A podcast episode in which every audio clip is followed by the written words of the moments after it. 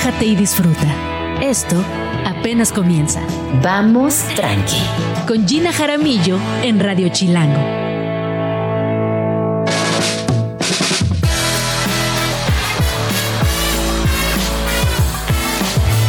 Muy buenos días, bienvenidos a...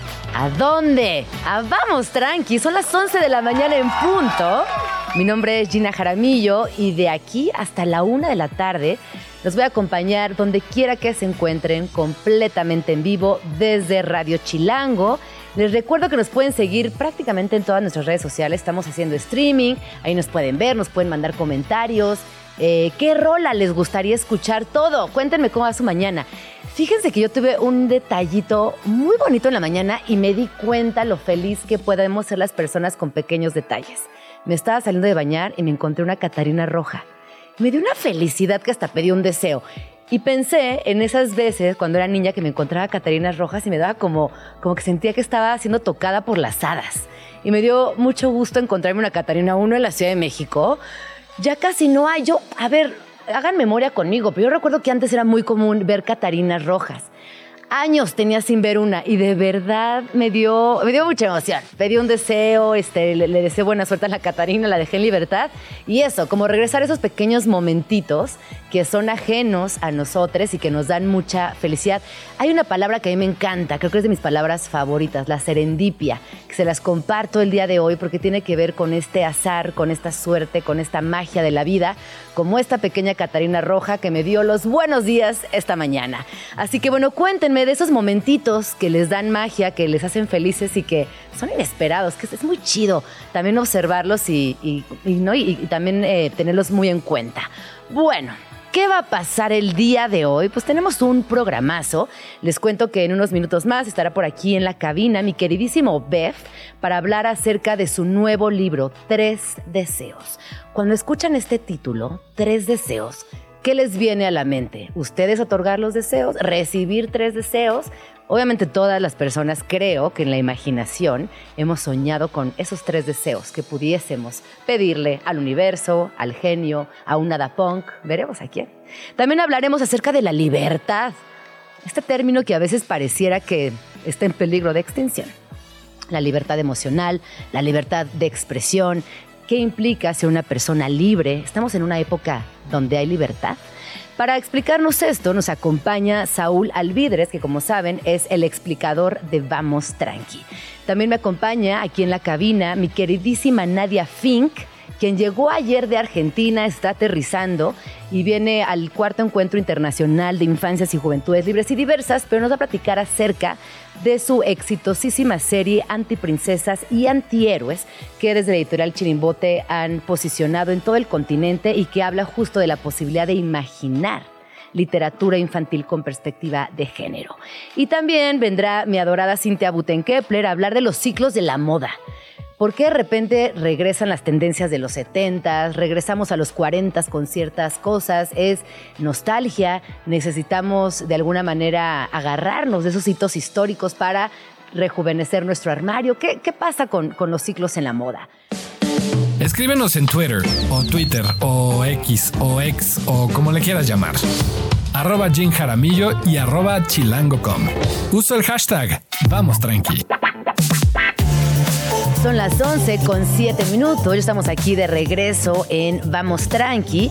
Y antes de entrar de lleno con mi queridísimo Bev, les quiero contar varios datos que me hicieron llegar acerca de las catarinas. Resulta que son defensoras de las plantas, pero también por eso se les puede considerar bichitos muy voraces. Son depredadoras, pero repito, al mismo tiempo están en defensa de las plantas. Viven únicamente un año y son muy útiles para combatir las plagas. Se les considera buena, de buena suerte cada vez que nos aparece para el amor, para cualquier trabajo, deseo en general. Así que bueno, ahí les dejo información de las mariquitas o catarinas, como les decimos aquí en la Ciudad de México. Bienvenido, amigo Bef, ¿cómo estás? No, pues encantado de volvernos a ver. La última vez que hablamos fue en los micrófonos de, nuestra ex universidad, los dos. Hace mucho, entonces qué bonito, qué bonito.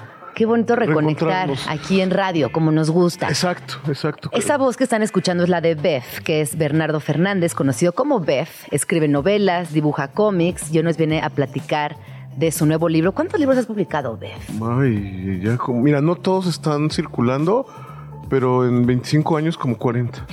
No, no llevo la cuenta. ¡Wow! Hay unos que están descatalogados, otros que, que nada fueron ediciones institucionales, pero circulando como la mitad de esos deben estar. Qué maravilla, Sí, ¿no? sí. Qué, qué- qué bonito trabajo. He sido muy afortunado. Sí, bueno, eres muy talentoso Muchas también. Eh, hay, una, hay una frase de una rola que ya traigo pegada que, que dice Paulo Londra, después de tantos años yo no le diría suerte. Y eso pasa contigo, ¿no? Después de tantos años de chambear, con Sí. tanto talento, con tantas cosas chidas, claramente no es suerte, te lo mereces todo, todo esto y más. Oye, Bef, antes de entrar de lleno con tres deseos, quiero preguntarte a ti qué te hace feliz. Esto de la que platicamos de la Catarina en la mañana, ¿qué, momento dirías del día o de la vida que es, ay, esto sí está chido, esto me hace muy feliz? Mis hijas, cuando, cuando mis hijas van a la cuando van a mi casa, eh, despertar un, un sábado, un domingo y, y verlas ahí a las dos, sus caritas mientras duermen, eso, eso me llena, me hace muy pleno. Ando en una fase de papá muy, muy, porque además tienen mucha diferencia de edad las dos. La mayor tiene 15, la, la menor 7 y, y entonces estoy disfrutando como a tope las dos, las dos etapas, ¿no? La, Tu paternidad. la- ajá, eso me hace y luego ah, también importante, ¿no? Porque la primera paternidad no tiene nada que ver con la segunda. No, no, no. Es un viaje bien distinto. Totalmente, pero además ya, ya, ya no tienes la angustia, la, ya te la sabes un Ya te poco. la sabes. Solo, solo que la hija, la hija menor fue la primera hija de mi pareja, entonces fue de alguna entonces viví una cosa ahí rara de Ah. Sí. ser al mismo tiempo hija única, pero con la hermana, bueno, familias modernas, que justo Familias tu modernas. libro habla ahora de eso, Sí, ¿no? Este que- libro que presúmenos que vas a presumir, Ay, que vas a presentar. Pres- pres- presumo que va a presumir. Bueno, eh, terminé un proyecto con Valeria Gallo. eh, Talentosísima. Talentosísima Valeria Gallo, el guardián de los quesos. Y justamente hablamos de las familias diversas, de cómo cada familia es única, cómo cada familia tiene sus particularidades y los cuidados, que son muy importantes, esos vínculos que también a través del cuidado se fortalecen. Y lo vamos a presentar el día de mañana y después en la FIL. Pero bueno, Bev, cuéntanos mejor de tres deseos. Bueno, mira, justo la, la hija menor se quejó un día porque la mayor tiene dos o tres libros que he hecho para María. Eh, habla María, que es el, el testimonio sobre paternidad de una niña con autismo. Cuéntanos un poquito de este proyecto porque es precioso ver y me parece que también no hay mucha literatura infantil que aborde el tema. Ni cómics, aunque no lo pensé para niños, sino para papás, aunque como es cómic, de repente hay quien lo percibe como literatura infantil. Yo no, porque los niños no tienen hijos, no está pensado para gente que tiene hijos. Es una, no novela, sino testimonio gráfico. A los dos años María fue diagnosticada con autismo. Y entonces eso fue, puso de cabeza la vida de toda nuestra familia. Y lo que cuento ahí básicamente es el momento en que nos dieron el, el diagnóstico a, a Rebeca, la mamá y a mí, y, y cómo fue vivirlo. Muy animado por Miguel Gallardo, que tiene otro libro que se llama María y yo, su hija también. Ella murió, se fue muy pronto, pero tiene también con una hija con autismo y él tiene un libro sobre, sobre este mismo asunto de testimonio de la paternidad. Entonces, tenía este libro de María, habla María, es eso, el momento en que unos papás les dicen su hija tiene autismo y todo lo que sucede en forma de cómic. Pero hay algo que es muy bonito de ese libro que también es la... pues, ¿Cómo te diría? Como el cariño con el que hablas de toda la situación. Porque a veces cuando estamos, eh, cuando- cuando- ah, y utilizo tus palabras, cuando se pone el mundo de cabeza, reaccionamos de distintas Sí. maneras. Y me parece que la manera en la que ustedes reaccionaron fue amorosa, fue empática, fue sanadora, fue reparadora. Y eso está en cada página del libro. Ay, muchas gracias. Yo la empecé como arteterapia y de hecho dudé en publicarlo porque Claro. es muy personal, pero bueno, yo creo que ese testimonio le ha servido a un montón de papás en la misma situación en muchos lados, porque además se ha publicado, se publicó en, en Chile, tiene una edición en España, eh, en Brasil, y eso, eso permitió que llegara como a mucha gente que, y a la fecha hay gente que me dice, oye, acabo de leer tu libro y me fue muy esperanzador y, y sanador, porque no se acaba el mundo, solo Claro. lo vives de otra manera. No se acaba el mundo y no somos las únicas personas en ciertas situaciones, que luego también como seres humanos tendemos a decir, puta, ¿ahora qué hago? Este, me pasó esto a mí nada más. Y no, todo, todo nos pasa, muchas personas nos atraviesan situaciones comunes. Y- Y, y además- es increíble. ha, ha- ha puesto su granito de arena para normalizar la diversidad. Porque toda forma de capacidad diferente, y aquí hablo eh, eh, física, perceptiva, intelectual, es, es- es una forma de diversidad. Lo más conmovedor para mí fue cuando una mamá de un, de un niño con dislexia, yo nunca hubiera pensado en la dislexia como, una, como un reto grave, llegó y me dijo, mi hijo tiene dislexia y tu libro nos, nos sirvió mucho. Ahí supe que, había, que, que estaba cumplida la misión. Claro. Pero el caso es que, bueno, tengo otro libro, Sí. que, eh, El Instante Amarillo, que el no es María, mi hija, pero el personaje está basado en ella. Y entonces ya, y un libro que se llama eh, Del 1 al 10 y al revés, para enseñar a contar, que se lo hice a María cuando era chiquita, para enseñarle a contar. Entonces llegó Sofía y dijo, bueno, ¿y mi libro? ¿Qué hubo, lepa? ¿Yo dónde? Entonces, simultáneamente yo hice este cómic, Tres Deseos, aunque decidí, con, con la mamá, con Gaby Frías, decidí que no, que no, no ponerle eh, Sofía al personaje. sí, sí. Se llama Harlana. Y además, eh, por aquellos días vi a alguien, una chica que hace cómics, y no me puedo acordar quién era, en Twitter que decía, ¿por qué no hay personajes morenitos en los cómics?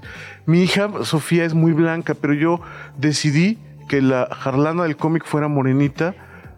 Con el pelo rosa. el no, es una rosa. chida. Esta, esta, esta personajita es increíble. Bueno, como todo lo que haces, Bef, Ah, es que gracias. a mí me, me parece que, que es increíble tu chamba y lo que van a poder encontrar aquí. Hay algo que, ah, bueno, van a, van a encontrar esta personajita que tiene el pelo rosa, que es morenita, que es alegre, que tiene unos ojos así pispiretos, como, Sí. como decimos, muy expresivos. Y a lo largo de, pues, de- de la historia le acompañan estos personajes que son muy, pues, muy característicos, ¿no? Tu trazo siempre grande, que, que, abarca ah, la hoja. Tuve, tuve ahí que, que feminizar mucho mi dibujo. Me di cuenta. Yo hago un dibujo de, de- efectivamente de trazos muy gruesos, como muy orgánico. Yo, yo, que mis personajes son como, como, como hechos como de gelatina.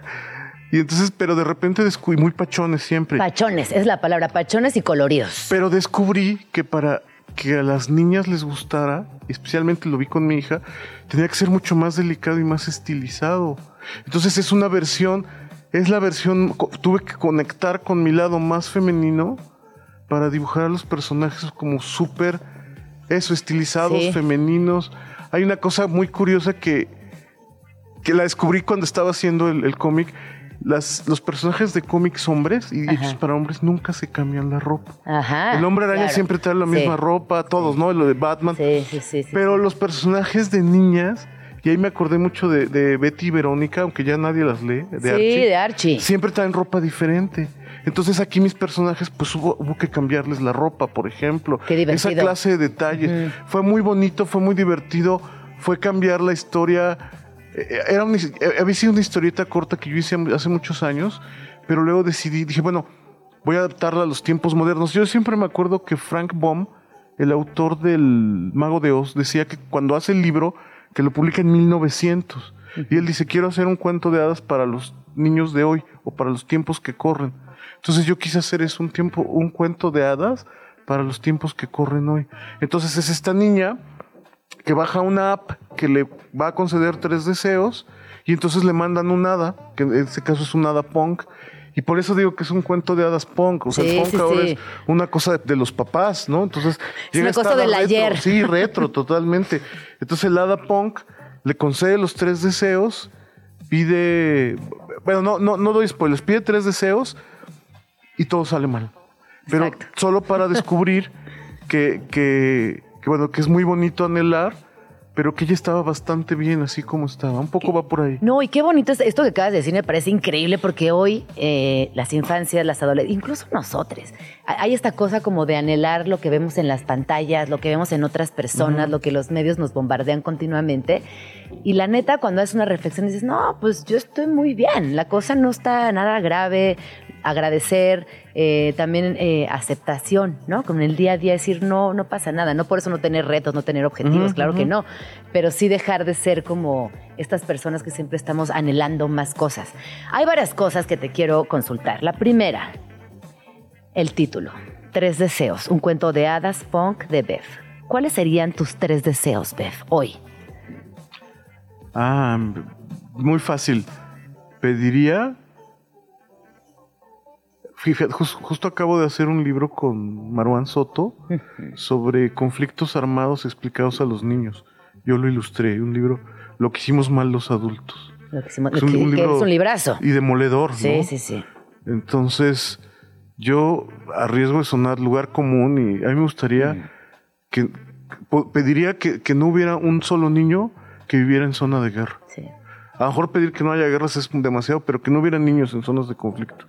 Todo lo que está pasando en, en la Gaza, en- pero no solo ahí, ¿no? Lo, lo que está sucediendo en África, en muchos puntos de África, en la propia Latinoamérica, en Centroamérica, en Myanmar, es desgarrador, ¿no? Entonces yo querría que no hubiera niños en sufriendo en el, en el frente de guerra, niños soldados. Y luego le dejamos un deseo a cada una de las dos hijas. Ay, no te amo, qué bonito. Muy bien, me gusta esa... Que, que- que escojan, ¿no? Que también puedan Sí. desear. Porque luego hablar con las infancias de deseo, en toda la extensión de la palabra, es medio tabú. Y creo que está bonito que tengan esa posibilidad de desear, imaginar y también el otro deseo, ¿no? Como jugar un poco con esta, esta metáfora. Qué bonito, Beth. Bueno, regresando a la- al, al libro, eh, ahora que me dices lo de, lo de los trazos un poco más, un poco más, tampoco es que están sí, no. tan muchísimo más. No puedes dejar de ser tú Sí, no solo. puedes dejar de ser tú.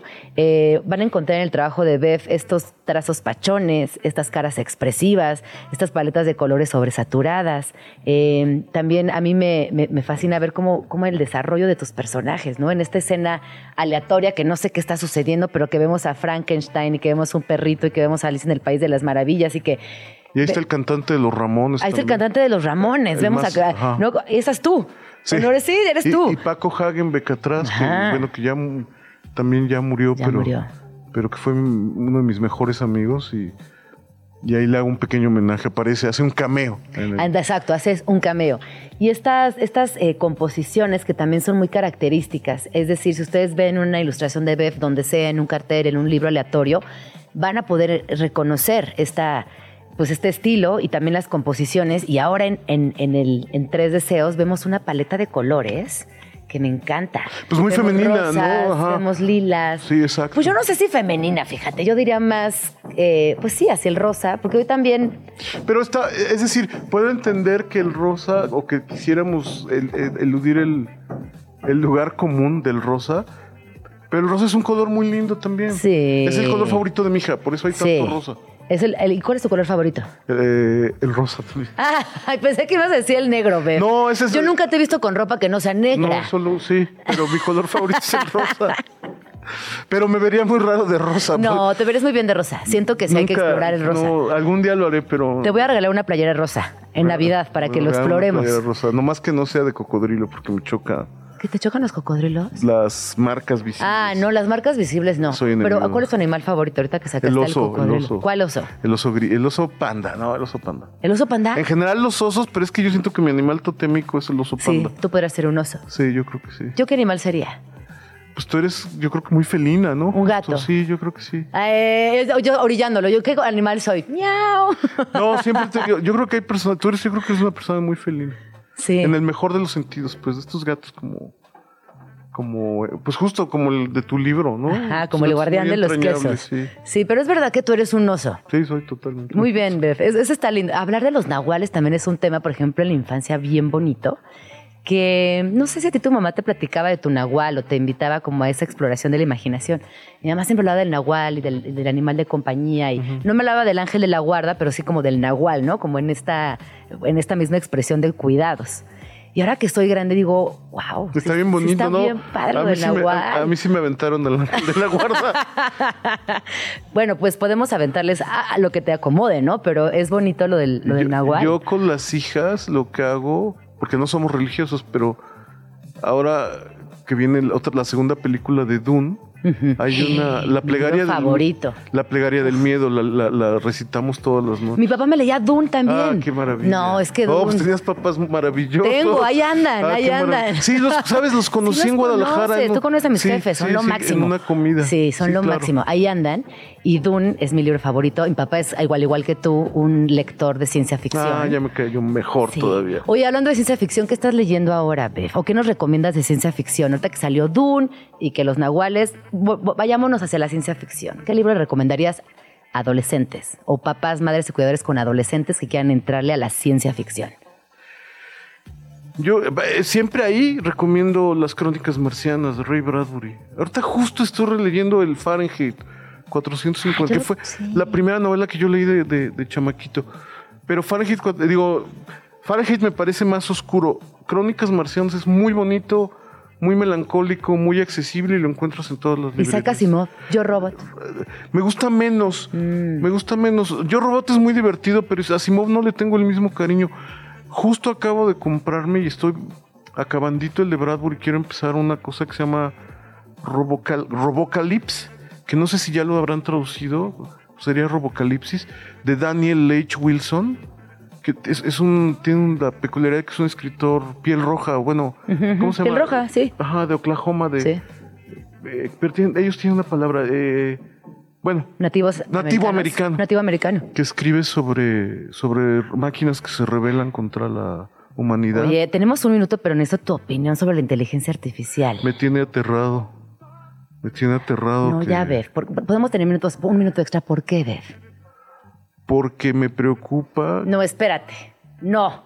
Vamos al corte, por favor, porque Bev está preocupado. Esto es grave. Estás escuchando Vamos Tranqui con Gina Jaramillo en Radio Chilango. Son las 11 con 29 minutos y si nos acaban de sintonizar, les cuento que está conmigo en la cabina Fernando Fernández, mejor conocido como Fernández, mejor conocido como Bev. Y ya hablamos acerca de tres deseos y hicimos un repaso por varias situaciones. Y la última pregunta que yo te hacía era cuál era tu opinión acerca de la inteligencia artificial. Y me decías, me aterra. ¿Por qué te aterra, Bev? Pues por, por todas las labores que- o los trabajadores creativos que puede desplazar. Mira, pienso, un amigo mío decía que cuando empezaban las computadoras, eh, el diseño se empezaba a digitalizar hace 30 años. Y él decía, yo me imagino que el- cuando inventaron los compases, la gente que podía hacer círculos perfectos decía, no, pues ese compás no tiene alma, no, no, nunca va a ser igual a un hecho por una persona, pero no es cierto. Me preocupa como toda, o sea, porque la gente creativa, a la cual además perteneces tú a este gremio, que es muy grande, muy variado, muy extenso, habíamos tenido cierta protección de, como de, de la automatización. Pero en este momento, que estamos en- como en este punto crucial, en el que no hay, no hay marcha atrás, o sea, yo no creo que se logre legislar a- a- a- ampliamente, tenemos, vamos a tener que aprender cómo convivir con ella. Sí. ¿Qué puedes dar tú que no de una inteligencia artificial? Y hasta ahorita, sobre todo Nada. con las cosas, no hay nada, sí. Bueno, hasta ahora yo no tengo cómo competir con una inteligencia artificial. Mm, yo, Seguramente no, si yo. meten mi voz a la inteligencia artificial podrían replicarla rápidamente, escribir más rápido. O sea, siento que hoy estamos en desventaja. Podrías grueso. tener una hora con todo lo, lo- la- la- el registro digital que has dejado de tu voz y de tu de tu persona, Sí. podríamos generar un software que, que hiciera este programa Claro. ahorrándose su- tu sueldo. Creo que lo, que más me aterra es la lógica mezquina del capitalismo. Sí, el voraz. capitalismo, ¿no? Por supuesto. Es que eso, eso es lo que más eh, preocupa y también es como perder un poquito más la fe en la humanidad. Es decir, Totalmente. estamos dejando que avance esto a pasos agigantados, aplastando al gremio creativo en el mundo, ¿eh? Porque esto pasa en todos lados. Tú ahorita fuera del aire Mesías, bueno, lo que pasó con eh, con los actores de doblaje, ¿no? los actores de doblaje. Vi una, un, un clip que era, creo que Alicia Silverstone, algunas de estas actrices que decía un diálogo de- en, en inglés y, y lo doblaban con inteligencia artificial y era exacta, el diálogo traducido y perfectamente sincronizado. el- Con los labios. Con los labios. Oye, y la entonación. y tú que eres un experto en ciencia ficción, ya en, en los clásicos de ciencia ficción se veía venir, ¿no? Se, se habló, hablamos de la, de la, del poder de los robots y los cyborgs como una posibilidad de nuestro futuro. ¿Y está llegando, pensarías? Hay un cuento, fíjate qué fuerte, hay un cuento de los años 80 que además lo escribió, un- ahorita se me va a olvidar, te lo, te lo debo, eh, un escritor yucateco que además nunca, nunca eh, se hizo muy famoso y era un cuento que se llamaba Los viejos tiempos y era un, un periódico que todas las notas las redactaban las computadoras y entonces el único que eh, todo el periódico lo hacía una sola persona Ajá. porque también los boletines de prensa los emitían inteligencias Ah, artificiales. que eso ya pasa hoy. Sí, sí, y entonces sí. él solo recibía la información, compilaba, veía que el diseño estuviera bien y mandaba imprenta. Y me acuerdo que el cuento terminaba diciendo que él eh, estaba escribiendo una novela porque era lo único que no podían hacer. Pero si tú le alimentas a los grandes clásicos, es más, que a los grandes clásicos, tú tomas los 10 libros más exitosos de los últimos 10 años, se los alimentas a la computadora y le dices, quiero que me hagas algo así, lo va a tener escrito en minutos. Y eso me da terror. No sé, fíjate que yo ahí todavía tengo, tengo una, un fuerte, un, quiero tener fe en la pátina, como en esta parte humana. Eh, de decir, sí, por más inteligencias artificiales alimentadas, por más recursos que le demos a las máquinas, hay algo en la impronta humana que creo que es irreemplazable. Sí, siempre y cuando no entre el, el tema del dinero, porque el capital solo le tiene lealtad al capital mismo. Y ahí es donde cualquier persona con, digamos, medianamente racional le diría que no a la inteligencia. Tú, te hablábamos de dunas. Sí. En dunas, eh, en el mundo de dunas, estaban prohibidas las inteligencias artificiales, justo porque sabían que eran muy peligrosas. Dejo eso ahí para. Ay, ñanita. Bef, ¿dónde podemos seguirte? Estoy en, Twitter como eh, Monorama, arroba Monorama. En Instagram estoy como Beforama. Facebook, Bernardo Fernández Bef. Y tengo un par más, pero ahí están los links ahí mismo en nosotros. Pues ahí está. Muchas gracias por venir. No, gracias a ti por invitarme. Vuelve pronto, platiquemos de más ciencia ficción y otros temas. Muy bien, encantado. Gracias, Beth. Qué lindo verte. En la Ciudad de México.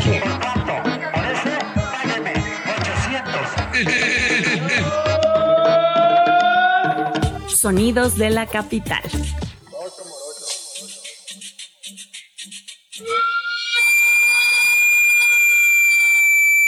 Hay un sonido muy característico de la ciudad.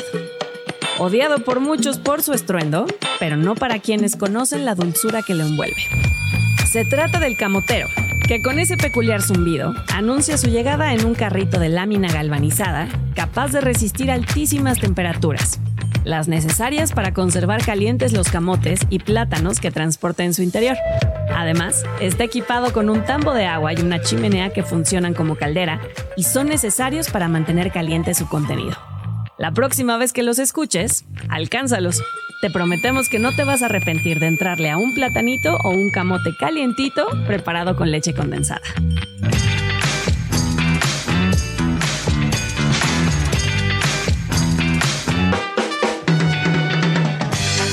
11 con 38 minutos. Ay, ese fondazo. Muchas gracias. Me está gustando. Me está gustando Alex Luitatito. Eh, ¿Qué pasa con la libertad? Hablábamos hace unos minutos de esta palabra que muchas veces ha estado romantizada, muchas veces también muy sobrevalorada, muy sobada, eh, mal, entendida también.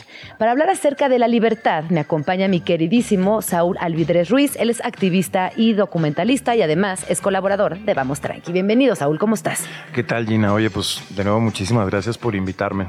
Yo encantado de estar aquí platicando contigo. No, y hablar, hablar de este tema que, no, que quedó pendiente la semana pasada que hablamos de la ultraderecha.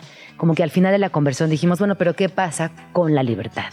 Así que dándole seguimiento a ese último punto, quiero preguntarte, ¿qué es la libertad en términos generales? Bueno, en términos generales, eh, hablando casi de, partiendo desde el diccionario, eh, la libertad es la facultad y el derecho de ejercer nuestra voluntad en nuestra vida. Eh, sin embargo, pues ese es un concepto muy general. Debemos de entender que, por supuesto, la libertad tiene límites. Y entendida como un derecho, la libertad nace precisamente de, nuestra, de nuestras intenciones, de nuestra, de nuestra voluntad, pero termina precisamente en la libertad del otro. Es decir, no estamos siendo libres en el momento en el que nosotros pasamos por encima de la libertad de otra persona, y eso es muy importante. Y eso es muy común también. Muy común también, ¿No? Privar de la libertad a otra persona, eh, eh, quitarles libertades también a otras personas. Y ojo, estoy hablando desde contextos quizás domésticos. Sí, imponerse. Con las infancias con cualquier persona que de alguna manera tengamos cierta influencia. Cuando hablamos de vivir en libertad, pensemos únicamente en México para poder acotarnos un poquito más o en contextos similares al nuestro. ¿Somos una sociedad libre? Bueno, eh, bueno, no sabes que ampliémoslo, sí. ¿Somos una sociedad libre? Eh, si me permites contestarte la pregunta con otra pregunta, ahí te va. Eh, a las personas que nos están escuchando, ¿ustedes se dedican a hacer lo que aman? Eh, ustedes tienen el tiempo libre para disfrutar a su familia cada vez que quieren, para disfrutar las cosas que más les, que más les generan, eh, generan gusto, cultivar los afectos. Eh, verdaderamente somos libres. trabajas en lo que quieres. ¿Estudias lo que te gustaría? ¿Cuántos sueños se quedaron allá atrás? Es decir, eh, muchas veces nosotros pensamos que somos libres en términos de que, bueno, si quiero mover a la izquierda, mover a la derecha, tomo este trabajo, tomo el otro, pero ¿Qué ofertas de trabajo tienes? ¿Qué posibilidad tienes de, si quieres ser cantante, de hacerlo? ¿Has ejercido tu libertad para, eh, para, para, ser tú mismo y, imponerte ante la vida? Insisto, sin, tocar la, libertad de los demás, para hacer lo que quieres. Yo creo que, aunque parezca que somos una, una sociedad libre, no necesariamente. Pero pienso, por ejemplo, y aquí viene mi parte de historiadora, yo creo que nunca la humanidad ha sido completamente libre. Sin duda. Pensamos así, ¿no? Siempre ha habido un sistema, un capitalismo, una, un progenitor, alguien que de alguna manera va eh, cortando nuestra libertad, coartando nuestra libertad. Y hoy también pensar, por ejemplo, en el libre pensamiento. Que, o, o en la libre, en libertad de expresión, que hoy también estamos en una crisis global muy fuerte en estos términos y que todo el tiempo somos señalados y cuidadito y hagamos o digamos o publiquemos algo que puede generar eh, problema porque estamos eh, señalizados o estamos por lo menos detectados. Fíjate, muy interesante la libertad de pensamiento porque como bien comentábamos ahorita antes del corte, eh, la libertad tiene distintos planos. Y me parece que la libertad del pensamiento es particularmente importante en estos tiempos y particularmente para millennials y centennials, para los jóvenes. Pues nosotros en esta era de la información estamos bombardeados por una cantidad de información falsa, tóxica, eh, fake news, eh, um, paradigmas del, del, capitalismo, que por ejemplo los conceptos del éxito, que ahorita tenemos todos planteados, basta darse una vuelta por Facebook o por Instagram para ver qué es lo que nos dice que representa el éxito, el capitalismo, la sociedad en general.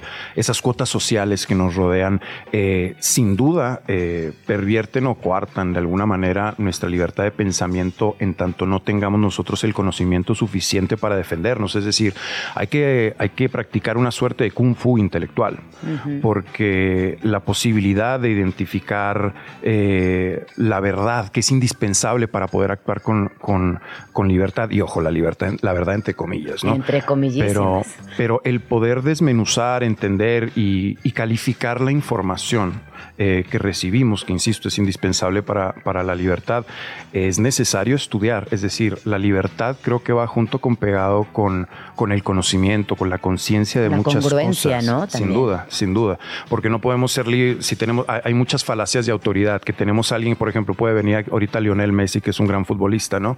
A venir a decirnos qué es el amor o qué tienes que hacer con tu vida. Oye, espérame, brother, tú no tienes nada que ver para venirme a decir estas cosas. Sí. O lo mismo pasa si, digo, no quiero mencionar algunos periodistas que no me caen muy bien, pero, pero la falacia de autoridad, sí. el atribuirle verdad a cosas que no lo son, es necesario tener una suerte de kung fu intelectual. Oye, pero esto que estás diciendo además me parece que cada vez es más evidente. Todo el tiempo nos están diciendo qué hacer, qué vestir, qué tomar, qué decisiones tomar. Y, y más ahora en, en, en, la era de la comunicación. O sea, nosotros estamos como ninguna otra generación Sí, en la historia sí, sí. bombardeados permanentemente de información y nótese que sobre todo la, la, la recibimos a través de redes sociales. Ent- Entiéndase una cosa, las redes sociales no es cierto que son gratis. Aquí el Ajá, producto es uno. Eh, ¿Y qué significa? Estos, estos sistemas lo que se dedican fundamentalmente a dos cosas. Primero, a extraer tu información privada. Eh, de manera furtiva, porque tú no sabes qué información tiene Facebook tuya. Eh, y segundo, estarte dosificando de manera permanente información perfilada para meter cosas a tu cerebro. Suena muy perverso, pero es completamente real. Entonces, por eso insisto, hay que tener eh, una suerte de kung fu intelectual y tener los brazos arriba a la hora de escuchar cualquier cosa. ¿Y dónde dirías que, o cuál es nuestra esperanza de la libertad hoy tomando en consideración todo lo dicho y que pareciera más lejana que nunca? Sin duda, ahora todo, todo está también dentro del fuero interno. Yo creo que asumir y, y tomar nuestra propia libertad eh, también requiere mucha valentía. Eh, comentábamos ahorita que, bueno, haces lo que amas, te dedicas a lo que quieras hacer, cuántos sueños dejaste atrás. Eh, la libertad cuesta. Sí. Y hay que tener también el valor y el coraje para, para ejercerla, porque eso de ser libre depende el ser uno mismo. Depende la, la, la, eh, la autenticidad. Y cuando uno no es uno mismo, en medida de lo posible, porque siempre es una lucha, ¿no? Eh, uno se siente vacío. Y me parece que ese es uno de los principales problemas que sufren los millennials y centennials, el sentirse vacío y no encontrarle sentido a la vida.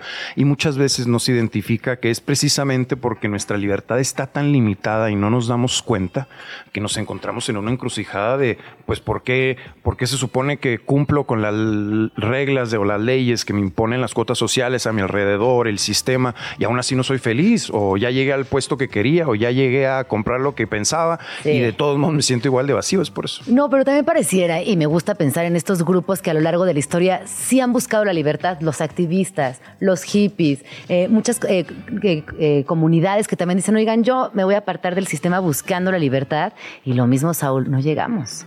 Sin Está duda. muy canijo, no se llega. Y mira que ahorita es un tema bien importante, platicábamos justo en el, en el programa anterior de, de la ultraderecha. Eh, hay, un, hay una palabra que a mí me, o una corriente de pensamiento que a mí me enamoró, precisamente cuando platicábamos de Choms- Noam Chomsky y Pepe Mujica, que es eh, el libertarianismo, los libertarios.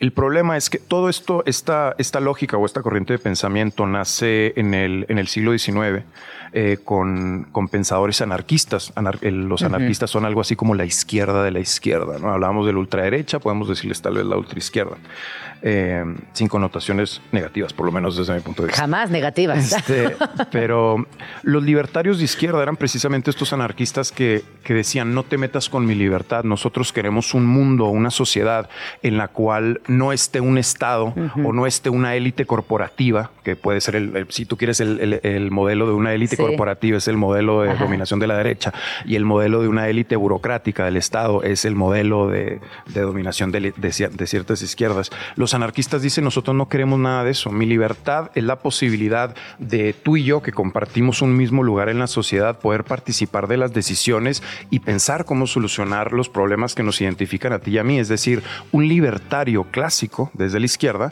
plantea la posibilidad de que sus decisiones participen en todas las cuestiones de interés público que atañen directamente a su vida. Es, es interesante este tema, sobre todo ahorita que tenemos un resurgimiento del fascismo. No, tenemos que hablar de anarquía en el siguiente, en el siguiente, en la siguiente colaboración. Yo te quiero recomendar un libro que seguramente lo tienes presente, que es La anarquía explicada a los niños. ¿Lo No lo tienes? conozco, fíjate. bueno, este libro fue escrito en 1931 y es de José Antonio Emanuel. Es un libro alucinante que justo habla, aproxima el tema de la anarquía a las infancias y habla de apoyo, habla también de estudiar, habla obviamente de colaborar, habla de ayuda. La ayuda es uno de los temas fundamentales dentro de esta anarquía explicada para niños. Habla del amor, habla de sembrar, habla de no tener esclavas, esclaves obviamente. Pero este libro para mí protagoniza lo que es la anarquía traducida a las infancias. Me parece un libro precioso. La próxima vez que vengas te lo presto. Va. Eh, y me lo regresas, ¿eh? Porque luego yo publico todo lo que no me regresan de libros. Los quemo en redes. Sí, no, ahí, me, ahí me ventilas, no te preocupes. Y eh, creo que es un tema fundamental, o sea, hablar de la anarquía también y quitarle, porque hay como una cosa. piensan que es bombas molotov y Exacto, desorden cuando las muchas personas violencia. escuchan la palabra anarquía es como que no, bombas molotov, eh, violencia, desorden. ¿Sabes por qué está tan, tan manchado? Porque es adrede, ¿eh? no, no es casualidad. Lo que pasa es que el único momento en que la, políticamente hablando, el único momento en que la izquierda y la derecha están de acuerdo es en acabar con los anarquistas. Porque, insisto, hay élites de izquierda que pueden ser la burocracia, hay élites de derecha que pueden ser los dueños de las empresas. Ninguno de estos dos grupos, por antitéticos que sean, van a estar de acuerdo en que la gente de manera horizontal y colectiva decida. Por eso el único momento en la historia en que la izquierda y la derecha están de acuerdo es en acabar con los anarquistas. No es gratis que anarquismo se piense que es caos total, que es violencia, que no, al contrario, hay anarquistas que no son capaces ni de matar una mosca. Si tú pudieras eh, brevemente definir qué es anarquía, ¿cómo lo dirías en pocas palabras? Un anarquista es una persona que siempre se cuestiona la legitimidad de cualquier institución de poder o persona que detente el poder, es decir, que asume que el poder eh, donde se coloca no es necesariamente legítimo simplemente porque está ahí. Es decir, si tú eres una institución, una persona que puede ejercer poder sobre mí, yo siempre voy a obligarte a que, te just- a que justifiques la legitimidad de tu poder. Y si tu poder no es legítimo, yo tengo la obligación de demoler tu institución y reconstruirla desde abajo.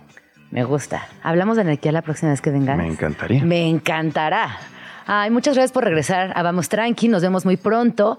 Y recuérdales tu libro para que lo busquen y lo lean. Y Hay mucha anarquía a- ahí, sin duda. Por De eso hecho, te- fue. Por eso te estoy diciendo. Gracias. Sí, sí, sí, pues les cuento, acabamos de sacar un, un libro que se llama eh, Sobreviviendo al siglo XXI, Chomsky Mujica, y fue a través de estos, de estos veteranos de izquierda que yo pude re- reconocer o descubrir este, estas lógicas, estas ideologías, te digo, un poco más a la izquierda de la izquierda, y que si, bien, y que si bien pueden ser ideas un tanto viejas, pudieran parecer, me parece que son indispensables para, para crear la, la izquierda del siglo XXI y sobre todo un- una vía a sobrevivir el inminente colapso civilizatorio que Sí, nos atiende a los que jóvenes. está enfrentito. Redes sociales, ¿a dónde podemos seguir? Sí, bueno, eh, pues la verdad que no las uso mucho. eh, debería tal vez de hacerlo más. En Instagram estoy como Saúl Alvidres R, porque me ha pedido Ruiz, Saúl Alvidres R con V y Z. Eh, y en, ah, y en Ex. Twitter, Ajá. ex, perdón, eh, estoy como arroba users revolution, users revolution. Porque a, a propósito de la anarquía, yo lo que propongo como intentando actualizar el término, yo hablo de la revolución de los usuarios, que básicamente lo que plantea es que los, que los usuarios deben de gobernar el sistema y que los administradores del mismo deben de pasar a ser obsoletos, tan obsoletos como es hoy el, el CD o, o el VHS. Me gusta, también hablemos de eso. Temazo. Muchas gracias por venir. Ay, qué emocionante. Escríbenos en Twitter o Twitter o X o X o como le quieras llamar. Arroba Jim Jaramillo y arroba chilango.com. Uso el hashtag Vamos Tranqui.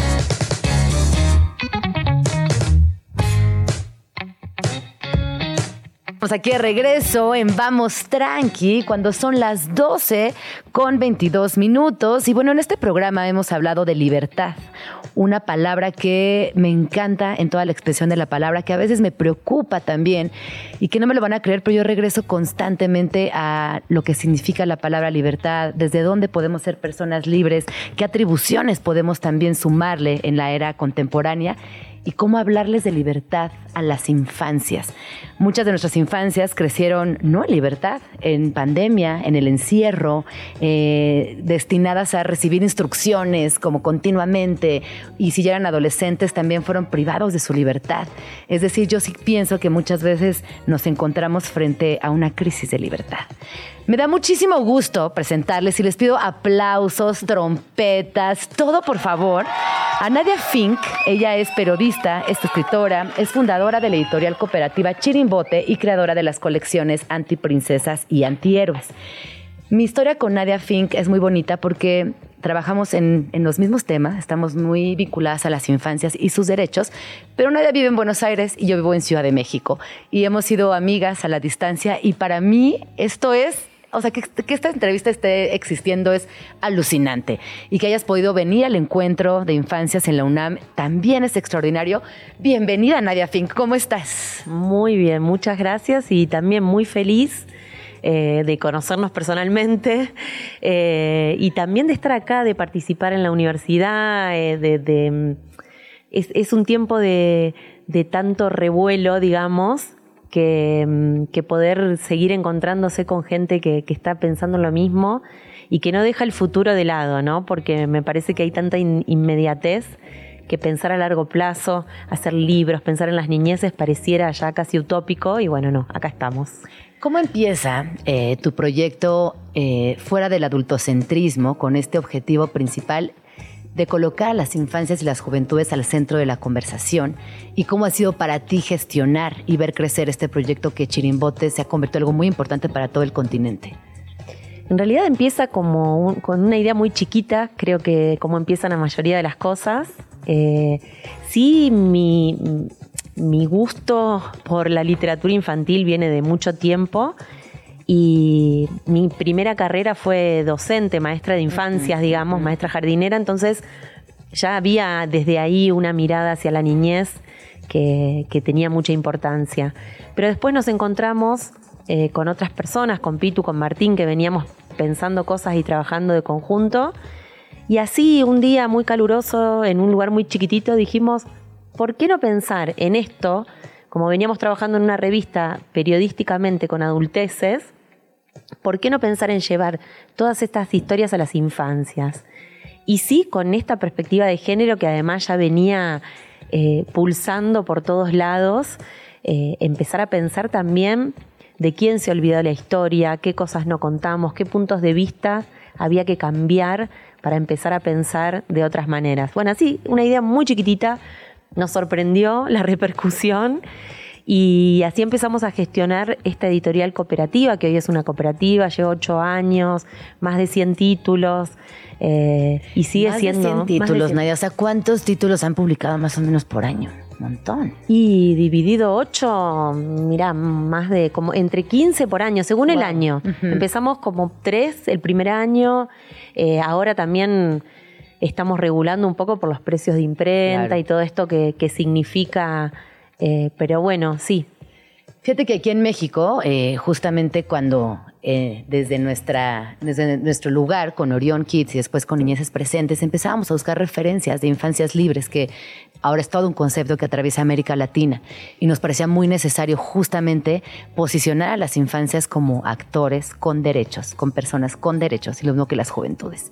Y yo cuando conocí Chirimbote me, me dio mucha paz, me, me dio un, una- un apapacho, decimos en México, como saber que esta era una necesidad de muchas personas hablando español y que no estaba sucediendo. Así que me gustaría que nos platicaras primero de Antiprincesas y Antihéroes, que fue esta primera serie editorial, y que nos vayas también eh, ampliando todo lo que han publicado recientemente, que es muchísimo. Yo estoy feliz de, de ver todos estos títulos, Nadia. Felicidades. Sí, en realidad ese fue el comienzo. Empezamos con las antiprincesas, con Frida Kahlo, que fue la primera también, por eso. Fue la primera Frida. Fue la primera Frida. Mira, no fue un personaje argentino, fue No. mexicano. Eh, no, de hecho, la Argentina recién fue la cuarta. No, la quinta. Gilda fue quinta. Ajá. Eh, fue un personaje, pero además. Frida, bueno, por eso tan- es tan importante estar acá también. Claro. Es como volver a- al sí, sí, origen. sí, sí, sí. Eh, pero tenía que ver con que yo había investigado mucho sobre Frida, había hecho una nota para, para personas adultas y realmente encontraba buceando ahí en su vida eh, lo importante que era y lo poco que se conocía de, de su persona, digamos. Se veía como la, la pintora lisiada, era todo lo que se decía. Y mm, bueno, y el proyecto de, de pensar en antiprincesas tiene que ver con oponer un poco a lo que significaban las, las princesas en, en nuestras niñeces, que incluso si lo vemos de cuando sale Antiprincesas en 2015, porque esto empieza en marzo de 2015, a hoy, hasta las grandes industrias han transformado Sí, es verdad. la mirada de las princesas. Sí, sí, sí. No lo digo porque sea Chirimbote quien haya influido, sino porque como este pensamiento, esta necesidad era algo muy latente y que, bueno, algunas personas pudimos ir canalizando, algunos colectivos. Y bueno, y Chirimbote también lo hizo, sí, muy al principio hay que reconocerlo. Y, y- y me parece que fue muy rápido cómo se posicionó y eso es extraordinario en español también, porque ahora, claro que hay un cambio de antiprincesas, pero viene de otros países, en otro idioma, con otras historias, y esto sí nos representa, esto sí nos repercute directamente. Sí, español y latinoamericano, porque creo que también esa es otra clave de antiprincesas que tiene que ver con que siempre nos han traído una cultura muy europea, muy alejada de lo que eran nuestras niñeces, nuestros paisajes, nuestras culturas, nuestra música.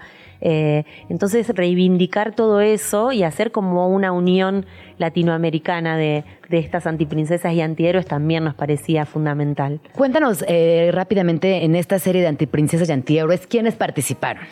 Bueno, de antiprincesas, eh, Frida fue la primera, Violeta Parra la segunda, Juana Zurduy, Clarice Lispector, Gilda, eh, nuestra primera argentina, también un poco rompiendo con la tradición, eh, las abuelas y madres de Plaza de Mayo, eh, Evita, eh, María Remedios del Valle, que es nuestra madre de la patria, es afrodescendiente y nos parecía muy importante. También Susi Shock, que es una artista traba, eh, una persona trans, pero allá, claro, poeta, música, que también nos fue empujando todo lo que se venía dando, era eh, esto de la representatividad, ¿no? Lo que, lo que llamamos interseccionalidad, que tiene que ver con que nadie se quede afuera de este feminismo, de este posicionamiento de mujeres y disidencias. Así que bueno, ahí fuimos sumando.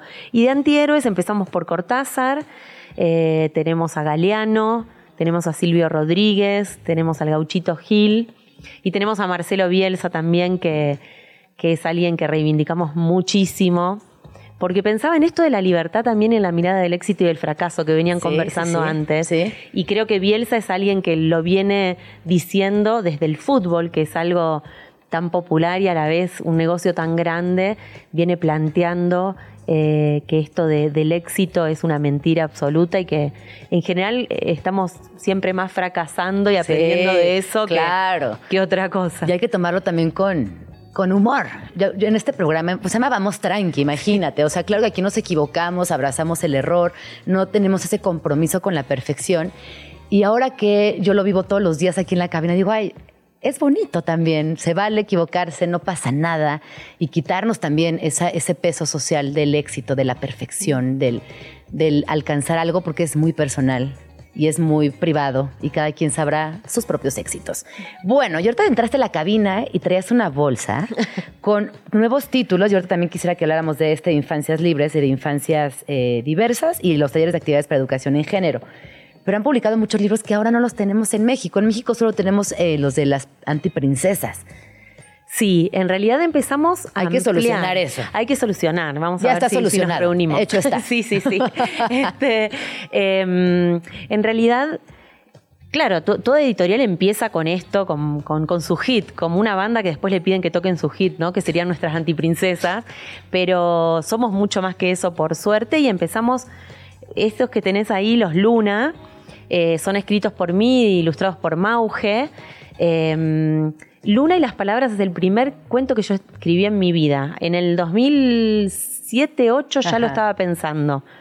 Y en el 2011 lo escribí y lo publicamos de manera gratuita en la- durante la pandemia, que tiene que ver con esto de qué pasaba con las niñeces en la pandemia. Desde que Chirimbote no podíamos imprimir porque estaba prohibido y sabíamos que las niñeces fueron quienes más encierro sufrieron. Sí. Entonces empezamos a liberar PDFs eh, y uno de los cuentos fue ese que yo dije, yo lo escribí hace un montón, Mauge no tiene problema, lo ponemos a disposición. Bueno, después terminó imprimiéndose y el segundo fue Luna y las preguntas, que tiene que ver con mucha más fantasía, ya no desde un lado tan pedagógico por ahí revisando historias, sino cuentos, ¿no? Cuentos también para, para que las infancias, no sé, acercarnos desde todas las posibilidades Claro. de ser y hacer. Y el otro que tenés ahí es El día que volvieron los colores, que es bastante nuevito. Es un libro que está teniendo mucha repercusión porque es para prevenir el abuso sexual en las infancias. Lo hizo Erika Privencer, que es psicóloga y es especialista. Lo ilustró Ro Ferrer, que es una activista feminista ya muy grosa. Y eh, tiene que ver también con esto de, bueno, cómo trabajamos todos los temas difíciles, Sí. pero desde el lado de los cuentos, desde el lado de eh, el día en que volvieron los colores, ¿no? Es también sentir que las niñeces pueden recuperarse de eso, que no van a ser víctimas toda su vida, que es a veces en los lugares donde las quieren dejar, ¿no? A partir del secreto, a partir de, de no hablar. Y los otros dos son libros de talleres.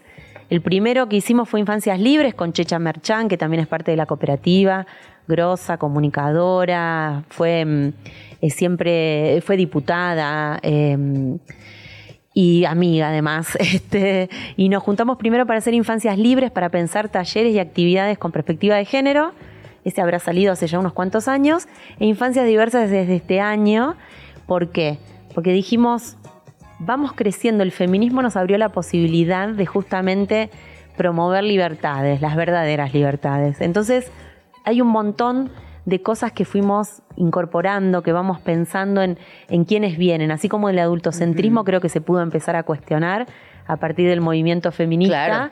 Eh, también las, las corporalidades, los cuerpos gordos, eh, las negritudes, las marronas, la discapacidad. Bueno, ahí estamos todas, todos entrando y, esa es la propuesta de infancias diversas también, siempre desde talleres y, y actividades y poner un poco el cuerpo ahí para el hacer. Y aquí estoy leyendo, estoy leyendo, por ejemplo, un dibujo de Violeta que tiene ocho años y dice, estamos en una tierra de diverses porque nacimos así. Y me parece que eh, de repente las infancias nos enseñan tanto, uno tratando de romper estereotipos y generando teoría y buscando accesar a través de la palabra a múltiples poblaciones. Y llega una niña de ocho años y nos dice, así es esto, somos una sociedad diversa, abracémosla porque no hay, así somos, así. Y lo pone así entre comillas, ¿no? Así. Entonces me parece que es, una, es un trabajo enorme el que han hecho. Y cuéntanos, ¿qué te trae por México? ¿Qué me trae por México? Me trae a una actividad hermosa que se llama Cartografías eh, del futuro, del porvenir, no del futuro. y que lo hace la cátedra de Infancias Libres y Diversas. La cátedra justamente. José Emilio Pacheco. Sí, sí, sí, sí, sí. que es de Infancias Libres y Diversas. Eh, y bueno, hoy voy a estar en, en una conferencia magistral que es un título enorme, pero bueno, eh, a las 5 de la tarde y mañana voy a estar dando un taller, todo vinculado a la literatura, a los estereotipos, a, la, a pensar cómo esto de, de poder generar entre muchos colectivos, colectivas, esto de las infancias más libres, ¿no? Así que ando en México por eso y muy agradecida también. Qué, qué felicidad que puedas venir a México, que puedas tener esta conferencia. Les recuerdo que hoy empieza el cuarto encuentro internacional de infancias libres y diversas, que pueden encontrar toda la información en la cátedra José Emilio Pacheco, en arroba cultura UNAM, o simplemente llegar al Centro Cultural Universitario y disfrutar del día, escuchar las conferencias, pasar un día en familia, bueno, un fin de semana en familia en realidad, y también, ¿no? Revisar, cuestionarnos muchas cosas y lo más importante, escuchemos a nuestras infancias, escuchemos a nuestras juventudes. Creo que es un, es un momento muy reflexivo y también de inflexión, diría yo, en el cual estamos aprendiendo o desaprendiendo, como quieran eh, acomodar esta palabra, eh, que hay otras posibilidades de, de socializar. Y la escucha es importante para entender el estado emocional, hablar de abuso, hablar de violencia, hablar de feminismos, hablar de todos esos temas que a veces cuestan trabajo, pero que es importante que se aborden.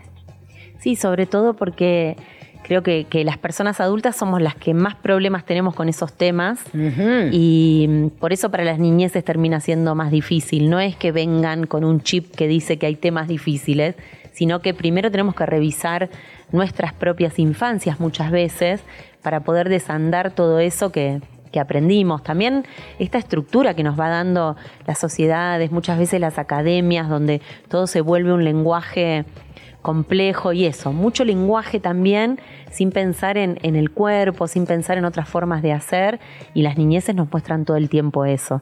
Lo vemos cuando hay una presentación, una reunión, que parece que las niñeces estorbaran.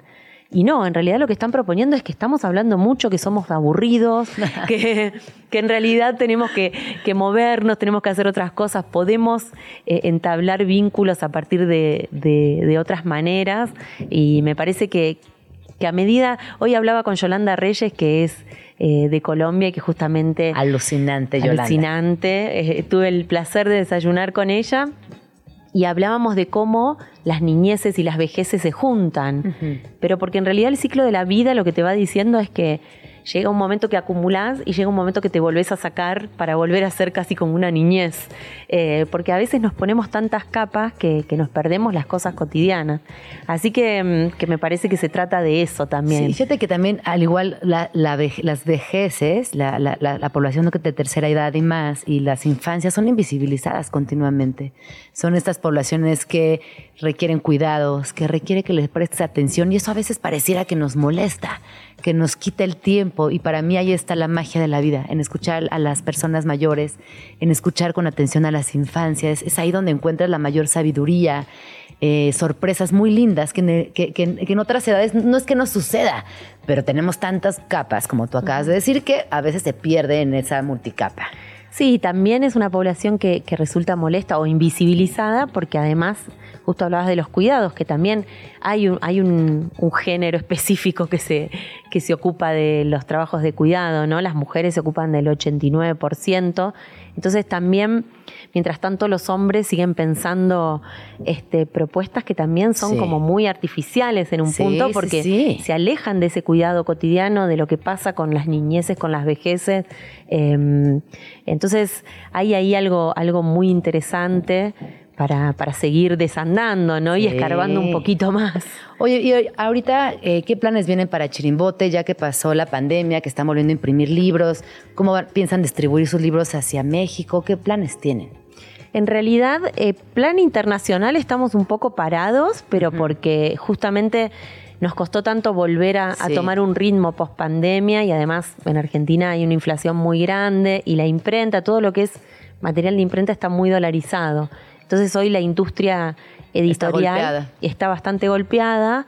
Eh, sí seguimos trabajando, somos una cooperativa además, con lo cual, eh, como digo yo siempre, es como que tiramos el centro y cabeceamos, hacemos un poco de todo, así que nunca nos aburrimos, no es solo escribir, la mayoría de los otros libros que, que no son de, de mi autoría, yo soy la editora principal, aunque hay otras editoras y otros editores. Y, mm, y sí tenemos como una proyección del año que viene de volver un poquito hacia adentro, por ahí no abrir tanto, sino continuar con autoras y autores cercanos y volver a producir mucho nosotras, nosotros. Así que ahí estamos con mucho entusiasmo esperando un poco las elecciones también a ver con qué país del nos año. encontramos. Ay, sí. Eh, pero bueno, más allá de, de- de lo que suceda, que sí nos, nos incumbe Sí, un claro, montonazo, claro. eh, pero sí siempre pensando en, en cómo seguir fortaleciendo una cooperativa, ¿no? Ya somos nueve personas, todas estamos viviendo de esto, Claro. entonces es una responsabilidad y, un gusto hermoso ver cómo se construye colectivamente también. Sin duda. Pues muchas felicidades, Nadia. Recuerden que pueden venir a escuchar a Nadia Fink eh, en este, este encuentro internacional. Hoy tiene conferencia, estaremos juntas a las 16.40. Tienes taller mañana. Mañana tienes taller eh, de 16 a 19 horas, pero esto va a ser en la sala Nezahualcóyotl. Te vas a morir de impresión. Este lugar es muy, muy, muy, muy lindo. Y estas son tus dos actividades, ¿no? Así que bueno, de verdad, a- acérquense, creo que van a, a entrar a, a un universo muy asertivo, muy generoso, muy empático y muy necesario. Así que, Nadia, ¿dónde podemos seguirte? ¿Cuáles son tus redes sociales? Es, eh, bueno, en, Instagram es Chirimbote, en Facebook somos Antiprincesas Chirimbote y mi, mi red es Nadia Fink 77, pero bueno, no la uso tanto. ¿Qué es chirimbote?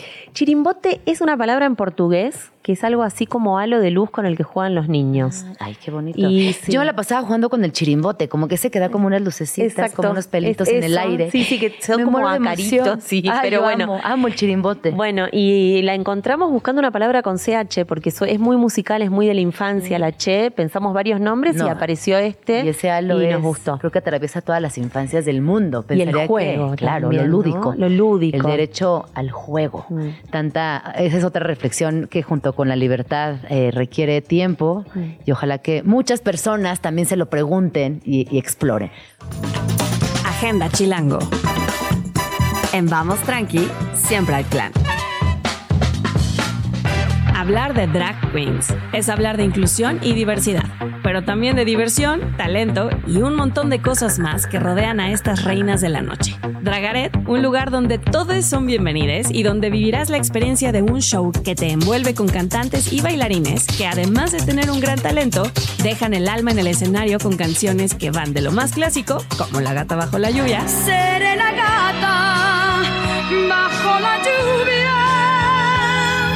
Hasta lo más nuevo, como el jefe de Shakira. Tienes un jefe de mierda que no te paga bien. En Dragaret te transformarás a diferentes épocas. Sacarás los mejores pasos de baile de la época disco y cantarás las canciones más dolidas de los años 80. Corearás a todo pulmón las rolas más populares de los 90 y te pondrás muy a tono con lo mejor de los 2000. Por eso, cuando decimos que este show es para todos, no mentimos. Pues hay para todos los gustos y todas las edades. Agenda Chilango. En el Museo Interactivo de Economía, MIDE, podrás aprender todo lo relacionado con las finanzas. Desde el impacto de nuestras actividades en la naturaleza hasta la relación entre nuestra economía personal y la del país. Cuentan con videos, audios y pantallas táctiles para que tu aprendizaje sea de lo más didáctico. Además, tiene una fábrica de billetes para que veas cómo se hace el dinero y te tomes una foto con billetes gigantes. Te puedes unir a sus talleres gratuitos para aprender mucho más. Todos los martes y miércoles hay dos por uno en la entrada al museo. Agenda Chilango. El cine del Instituto Mexicano del Seguro Social es el proyecto de rehabilitación del antiguo cine Linterna Mágica, el cual es parte de la memoria histórica de la Ciudad de México. Sus salas están llenas de recuerdos para la banda de la Magdalena Contreras y del sur de la capital. Linterna Mágica es un espacio para el estreno de películas nacionales con la participación y sincronía de la Cineteca Nacional. Presentado por Agenda Chilango, los mejores planes de la ciudad en un solo lugar. Para más información, visita chilango.com diagonal agenda.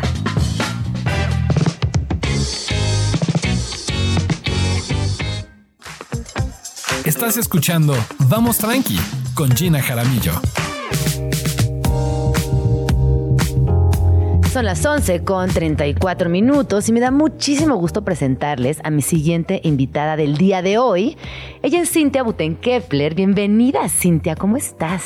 Muy bien, gracias. Este, me da mucho gusto tenerte por aquí. Cintia Ay, sé. es diseñadora de modas, tiene más de 20 colecciones que se han presentado en plataformas como Mercedes Fashion Week, el showroom de Vogue en Paris Man, eh, en fin, muchas otras experiencias al- a lo largo de su carrera que cuenta con más de 12 años. Y ahorita vamos a entender cómo que con 12 años tienes más de 20 colecciones. Ahorita nos vas a explicar eso por qué sucede. Y hoy sin duda, Cintia es un referente en la moda de nuestro país. Bienvenida, amiga. Me da mucho gusto tenerte por aquí. Gracias, amiga, yo estoy feliz. Y sobre todo me da mucho gusto tenerte por aquí porque eh, yo te he acompañado, te he visto crecer, he visto cómo sacas colecciones rigurosamente, cómo buscas inspiración, cómo le estudias. Cómo entro en crisis cómo también. entras en crisis también. Cómo salgo de ellas. Y también eh, me, me gusta tu crecimiento, o sea, como la profesionalización de tu marca. Yo me decías fuera del aire, bueno, sí siento que las últimas colecciones son las más fuertes y quizás tiene que ver porque tu proceso creativo también es más maduro. Han pasado muchos años, has hecho muchas vueltas, has tenido muchos aprendizajes y de eso me gustaría que nos contaras un poco. Sí, bueno, definitivamente creo que sí afecta o influye, ¿no? Los años, la experiencia, o sea, como que le vas agarrando más callo, ¿no? O sea, sí, tus primeras colecciones son mucho mm, prueba y error, digo, son también más experimentales, pero desde un lugar conceptual hasta un lugar de hay que experimentar con lo que tengas y eh, también obviamente pues no tienes los recursos que tienes después, entonces todo eso como que se va sintiendo, va haciendo que las colecciones sí se sientan más, justo más maduras, más fuertes, bueno, idealmente, ¿no? Pero justo hablábamos que de repente, pues después, de- o sea, cuando llevas tantos años sacando colección tras colección tras colección, pues es como lo ideal es que cada colección sea mejor que la anterior, ¿no? Eso es como lo que tú buscas pero a veces pues, no, no siempre se puede y tienes como, no, es un poco como en la música, yo Sí, siempre hago esa comparación. sí. No todos los, no, no el último disco de los Rolling Stones es el mejor disco, Sí. ¿no? Pero pues es que está cañón así en tantos años que sea como siempre increchendo. No, es que la creatividad tiene además muchos factores que influyen en tu momento más luz, más luminoso o más sombrío, ¿no? Hay, hay como Sí. muchos aspectos que tú no puedes manejar dentro de la creatividad, por eso también es tan mágica y tan intangible. ¿Qué dirías, por ejemplo, en estos 12 años? ¿Algún elemento que me digas, sí, Gina, fíjate que en 12 años yo no he soltado esto y es un sello personal hoy de Cintia Buten-Kepler? Eh, híjole, a- o sea, a nivel diseño no he soltado eh, el color, no he soltado mi amor por las texturas, eh, mi, mi amor y mi pasión por crear prendas como con mucha fuerza, pero también como muy sutiles, mi, mi identidad. Más bien creo que eso, por ejemplo, es algo que he ido encontrando y he ido como eh, ha ido como evolucionando. Mi manera de, de comunicar, lo que, lo que quiero comunicar a través de lo que hago. Em, pero sobre todo la clave es que no he parado. O sea, La como- constancia. ajá. O sea, esto es como cuando estás haciendo un maratón. Si te paras, ya no vuelves a arrancar. Entonces, un poco como. Sí, como dices, hay épocas que son complicadas o baches creativos, sí los hay, o sea, momentos en los que es como no, no se me ocurre nada de verdad, o no estoy motivada, o... Y pues al final tener un negocio te obliga a que no, pues tampoco te puedes frenar, así que bueno, me voy a desaparecer seis meses en lo que me viene la inspiración, pues no, ¿no? Sí. Y, y- y la verdad es que la creatividad genera creatividad, entonces cuando te activas y te obligas, como que de repente te empiezan a llegar Sí. las ideas. Entonces, ser muy constante, no parar, la verdad es que.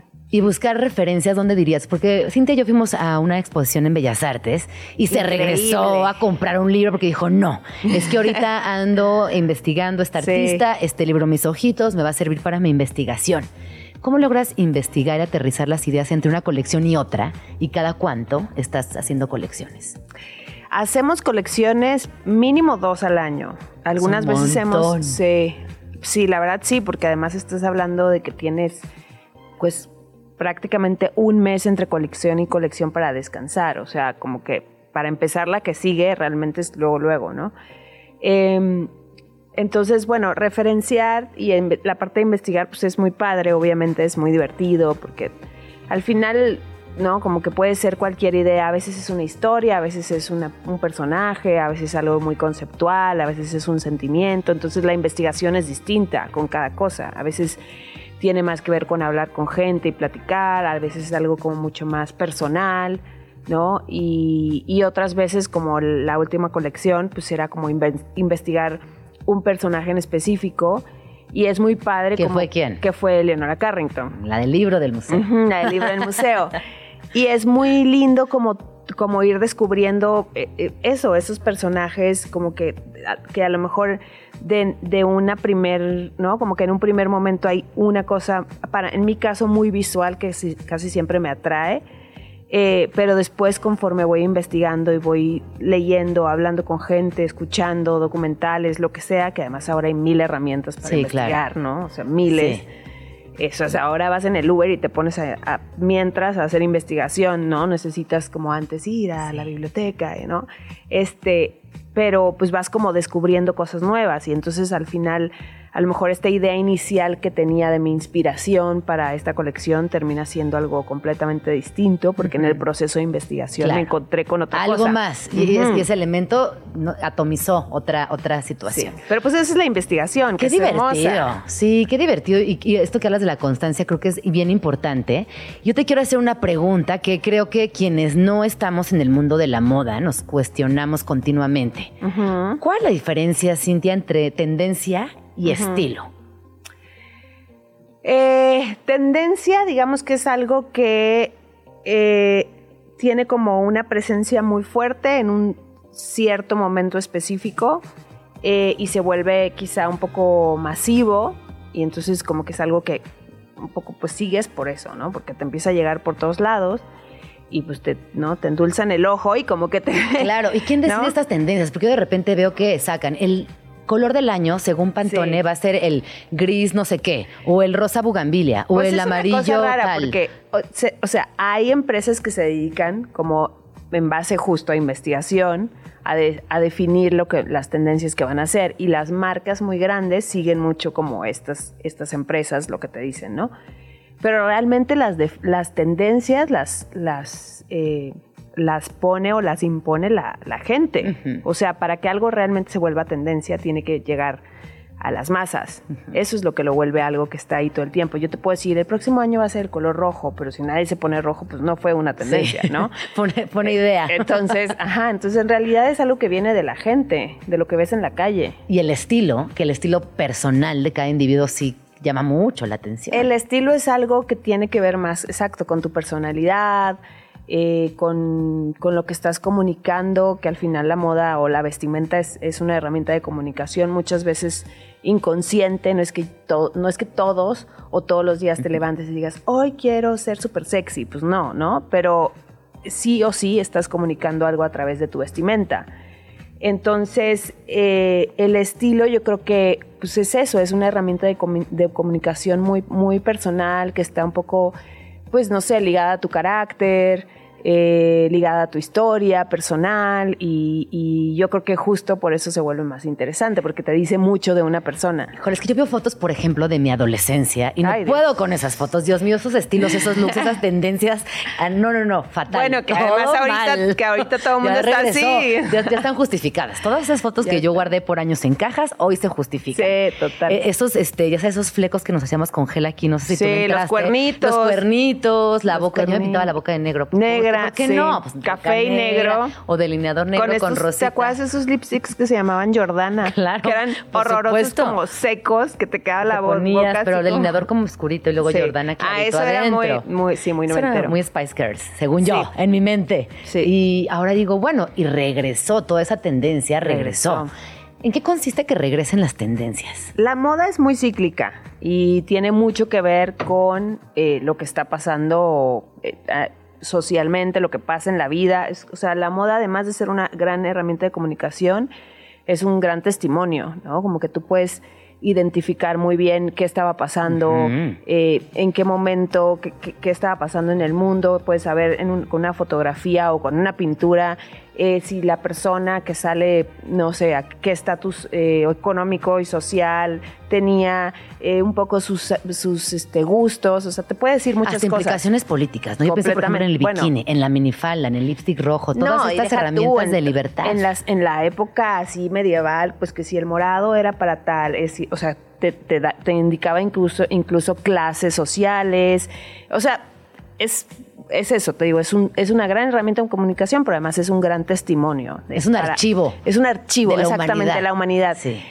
Que eso lo hace muy interesante. Entonces, em, pues al final es como súper importante, pues eso, que ese archivo que tú estás Sí. todos los días teniendo en ti. Como y que- también este refrescando, ¿no? Como dándole refresh todos los días. Ahorita eh, pensaba, por ejemplo, que ayer mi hija me dijo, mamá, necesito un short verde. Bueno, yo voy a buscar el santo short Sí. verde. Y llegué a la tienda y ya no hay género en la ropa infantil, lo cual me parece increíble. ¿Ah, sí? Ya es como, órale. Bueno, Órale, ¿no? qué como padre. que...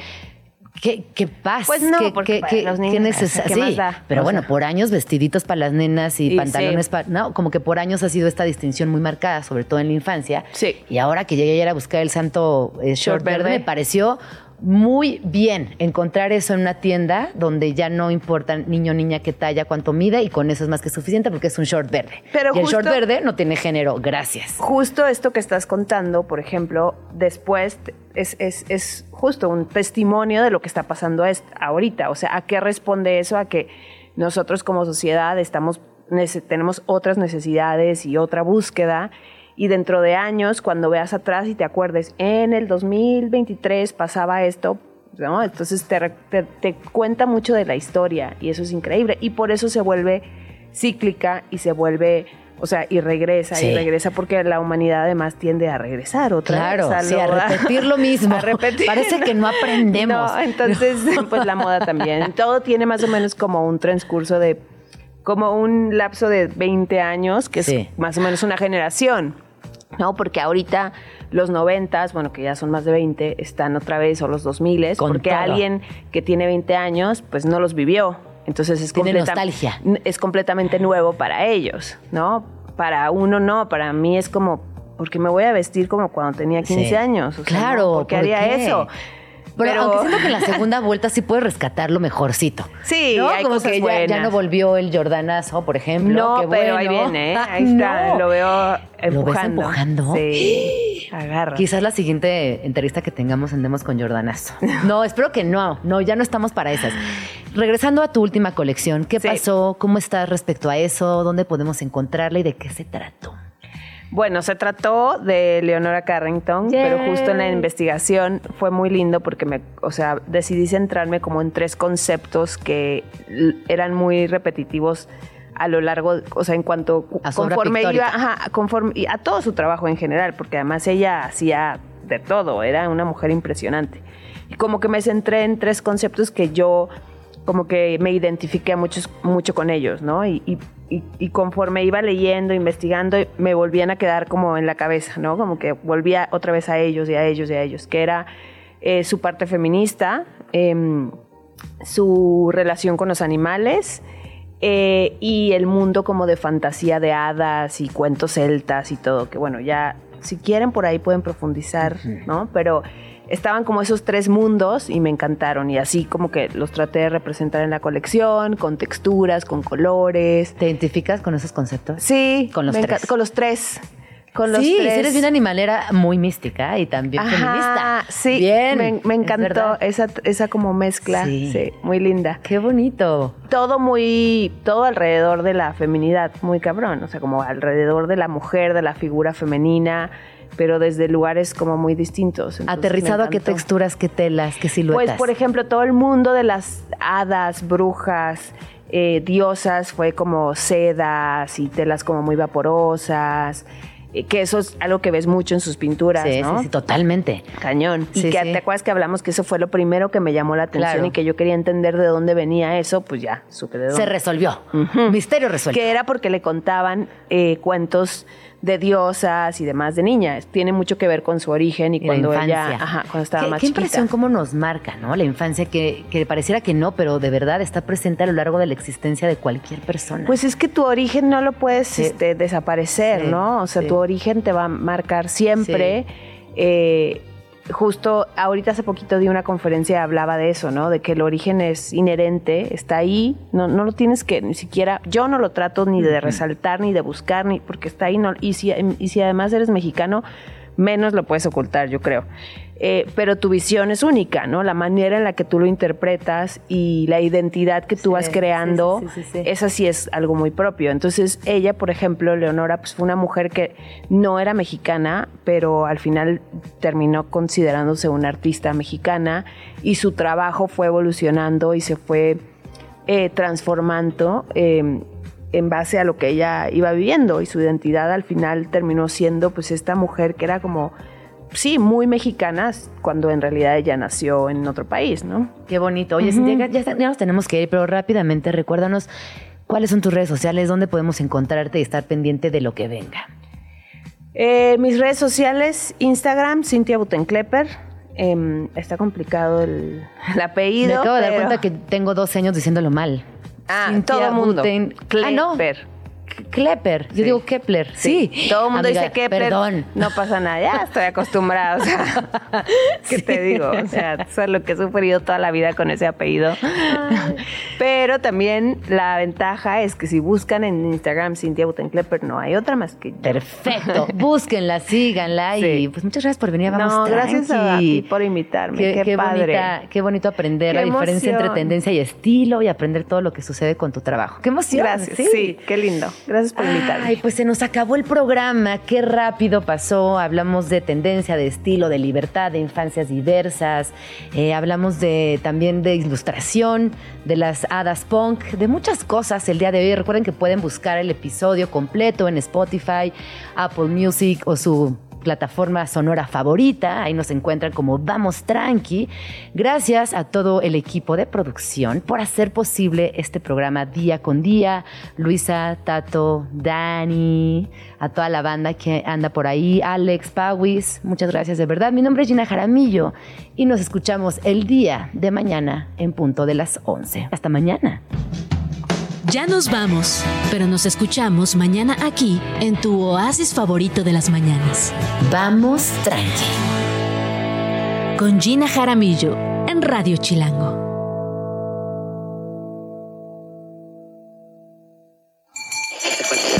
Radio Chilango, la radio que... Viene, viene.